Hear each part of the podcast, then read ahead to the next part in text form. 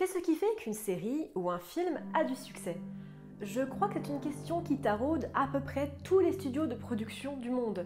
La recherche de cette recette qui fera que cette série, ça sera la bonne.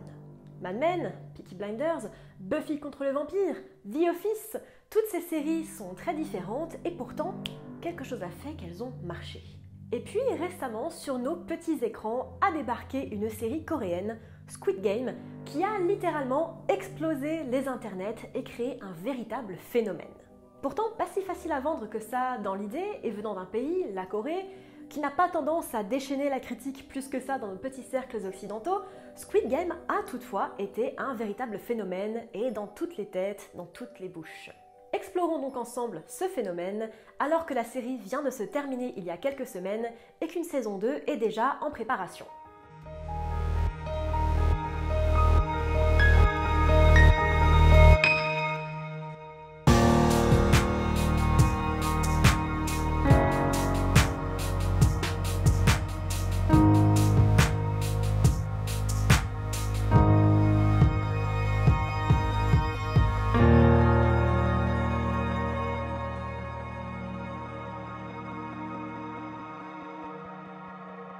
Bonjour à tous, je suis Noémie, bienvenue sur Horizon Universe. Ça ne nous a peut-être pas échappé si vous ne vivez pas dans une grotte, mais déjà... J'ai un nouveau fond. Ouais. Mais ensuite, une série coréenne, Squid Game, donc, vient de débarquer sur Netflix et on en parle absolument partout. La série a un scénario assez simple. 456 joueurs, tous endettés jusqu'aux dents ou presque, participent à une sorte de compétition de manière plus ou moins forcée ou en tout cas sous de faux airs d'argent facile, où chaque jeu, d'apparence assez enfantin, met en danger les joueurs, les tuant s'ils ne suivent pas les règles, ou perdent. Seong Jin-hoon, notre personnage principal, papa qui traîne ses dettes de jeu, fait tout pour survivre à ce jeu infernal, tout en tentant de garder son humanité. Scénario simple donc, et pourtant incroyablement complexe. En effet, derrière ces jeux complètement barrés, se cache une vraie machine, une logistique de fou, avec des centaines de personnes travaillant sur le site, et un homme masqué et habillé de noir qui supervise toute l'opération. Nous suivons plusieurs joueurs à l'issue du second épisode, qui laissent le choix à nos personnages de stopper la partie, dont Sae Byok, Swang-Hu et Ali, qui forment une petite équipe pour se protéger du reste du groupe. Et à partir de là, en 9 épisodes, la série a juste littéralement implosé. Des vues incroyables, des mèmes de partout, et même déjà un impact dans les cours de récré de nos plus jeunes. Une œuvre, quel que soit le médium, c'est un peu comme une recette de cuisine. Chaque ingrédient est absolument primordial pour la réussite finale de cette recette. Et si Squid Game les réunissait tous? Voyons en 5 points ce qui a fait le succès de la série selon moi.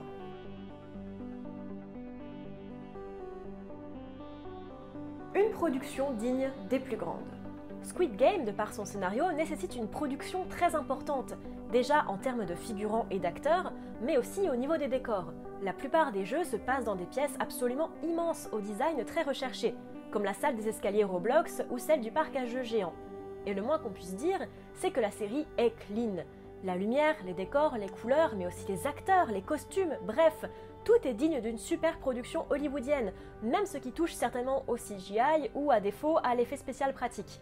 Alors, Siren Pictures, la boîte de prod, n'est pas une minuscule boîte, mais on est loin de la 20th ou de la Warner, et franchement, c'est plus propre que nombre de séries américaines ou françaises sorties récemment. On peut dire ce qu'on veut, mais les visuels impactants, notamment dans le jeu de couleurs et de lumière, et le décalage entre imagerie enfantine et le scénario tout sauf PG-13 accrochent véritablement dès le début.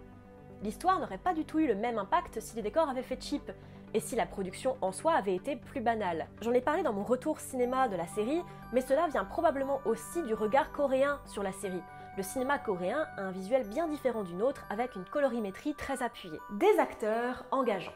Parce que oui, ce qui a permis aux spectateurs de vraiment accrocher à cette série au scénario si particulier, c'est bien la performance des acteurs, qui ont tout fait pour rendre le personnage intrigant ou attachant. Lee Jung-jae, qui joue notre personnage principal, fait un travail fantastique là-dessus, mais ils sont tous absolument excellents, notamment Jung Ho Yeon, déjà très connu pour son travail de mannequin, mais qui fait ses débuts d'actrice avec cette série, ainsi que Yeong Soo Ho, qui joue Oh Il Nam. Et ce qui est fort, c'est que la plupart des personnages ne sont même pas foncièrement sympathiques, Ali mis à part. En effet, ils sont pour la plupart prêts à gagner à tout prix, allant parfois jusqu'à tuer ou empêcher les autres de jouer ou de gagner, comme avec le personnage de Jang Deok-soo, le malfrat, ou Han Minyo, parfois franchement irritantes. Le jeu coréen peut surprendre car beaucoup plus dans l'expression et le grandiloquent que le jeu classique occidental, mais il n'empêche que les acteurs font un travail remarquable pour nous attacher à ces gens que l'on connaît à peine et pour qui nous devons ressentir très tôt du stress et de la peine. J'ai personnellement versé ma petite larme à plusieurs reprises au cours des derniers épisodes, surtout celui des billes, qui en a touché plus d'un et à juste titre. Un rythme soutenu. Et oui, c'est véritablement le premier épisode qui fait que l'on accroche à la série. Déjà, on a la présentation de notre personnage principal, de sa vie, de ses dettes, son entrée dans le jeu, et après le réveil assez étrange dans une espèce de grand bunker avec 455 autres personnes, la partie d'un, deux, trois soleils est THE élément qui fait que l'on va accrocher à cette série. Ces jeux ont l'air enfantins et simples, mais si tu te loupes, tu vas y rester. Simple et diablement efficace. Simple et efficace, mais aussi soudain et absolument horrifique. Si le deuxième épisode se relâche un peu plus, permettant au personnage comme au spectateur de se poser les bonnes questions, à savoir risquer sa propre vie et celle d'autres personnes pour une somme d'argent absolument mirobolante, les sept épisodes suivants sont extrêmement rythmés, avec des retournements de situation ou des passages extrêmement anxiogènes, très rapprochés les uns des autres. C'est une série qui sait véritablement tenir son public en haleine, de deux manières différentes soit par la présentation des jeux, après tout nous sommes dans une ère post-Game of Thrones, post-saison 1 et post-Red Wedding, où nous pouvons donc avoir légitimement peur pour chacun de nos personnages principaux, soit, et j'y viendrai dans le point suivant, par la recherche du mystère qui entoure le jeu en lui-même. Un mystère également soutenu. En effet, dans la continuité du rythme, c'est véritablement l'essence même de la raison même du jeu qui tient aussi le public en haleine. Si on s'attend, en tout cas pour ma part, assez rapidement au dévoilement des VIP, la raison même du jeu n'est dévoilée qu'à la fin de l'épisode 9, dans une scène absolument déchirante. Ce mystère entretenu et dévoilé avec le personnage du policier, Wang Jung-ho, apporte un petit élément de thriller qui touchera bien plus le public que l'aspect dystopique du jeu en lui-même, et qui permettra bien sûr de toucher un public beaucoup plus large. Après tout, si Battle Royale ou Hunger Games n'est pas pour tout le monde, le succès des séries policières à tout va montre bien que le public est friand de ce genre de Cluedo pour adultes. Construire une ambiance. Et les résultats des quatre points précédents, mais aussi du travail phénoménal des équipes, eh bien la création d'une ambiance absolument dingue et unique. Le clash entre les couleurs très primaires de l'arène, les lumières froides de la ville, mais aussi le fuchsia des survêtements des agents, et bien sûr le doré et le noir des méchants, donne une aura absolument particulière.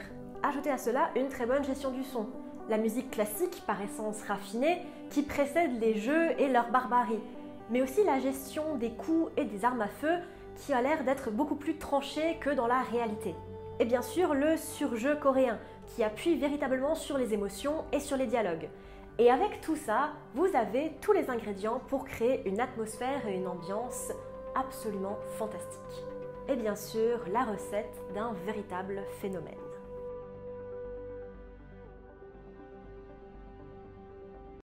Squid Game a réussi le pari de créer de la SF dystopique accessible à tous. En effet, avec cette histoire, pas besoin d'accrocher à l'idée d'une troisième guerre mondiale meurtrière ou à la hausse de la criminalité des lycéens. Non, non, juste de notre bon vieux monde un peu pourri. Ah, monde de merde. En gros, du Black Mirror, mais encore plus quotidien. La dystopie est un genre qui fonctionne étrangement bien dans le mainstream, comme montrent les deux œuvres que j'ai déjà citées, mais aussi des livres et des films comme Le Labyrinthe, Children of Man ou encore La Route. De même, cette série est un véritable tour de force dans un marché saturé par la nouveauté et la sortie quasiment quotidienne de films et de séries, surtout sur une plateforme comme Netflix. Nous sommes bombardés constamment par la nouveauté, le neuf, de nouveaux médias audiovisuels, toujours, toujours plus trash, toujours plus fou, toujours plus coloré. Et tous tentent d'utiliser les mêmes ingrédients, très souvent avec un résultat assez inégal. Pourtant, pour Squid Game, ça a marché. Pourquoi? Eh bien, je dirais que c'était le moment parfait pour cette série. Je l'ai déjà dit sur cette chaîne, mais notre monde est profondément dystopique.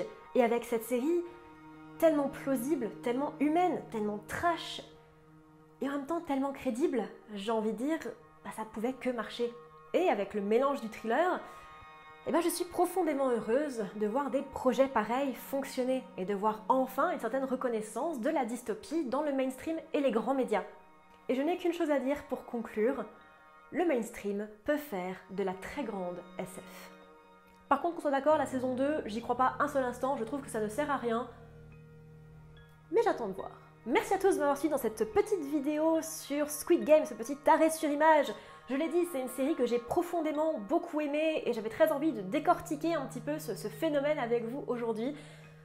Dans ce tout nouveau fond, j'espère que cette petite vidéo assez courte vous aura plu. Ça a été un véritable plaisir pour moi de chercher les ingrédients de la réussite de cette série. Je vous retrouve très bientôt sur YouTube et surtout à bientôt dans l'univers.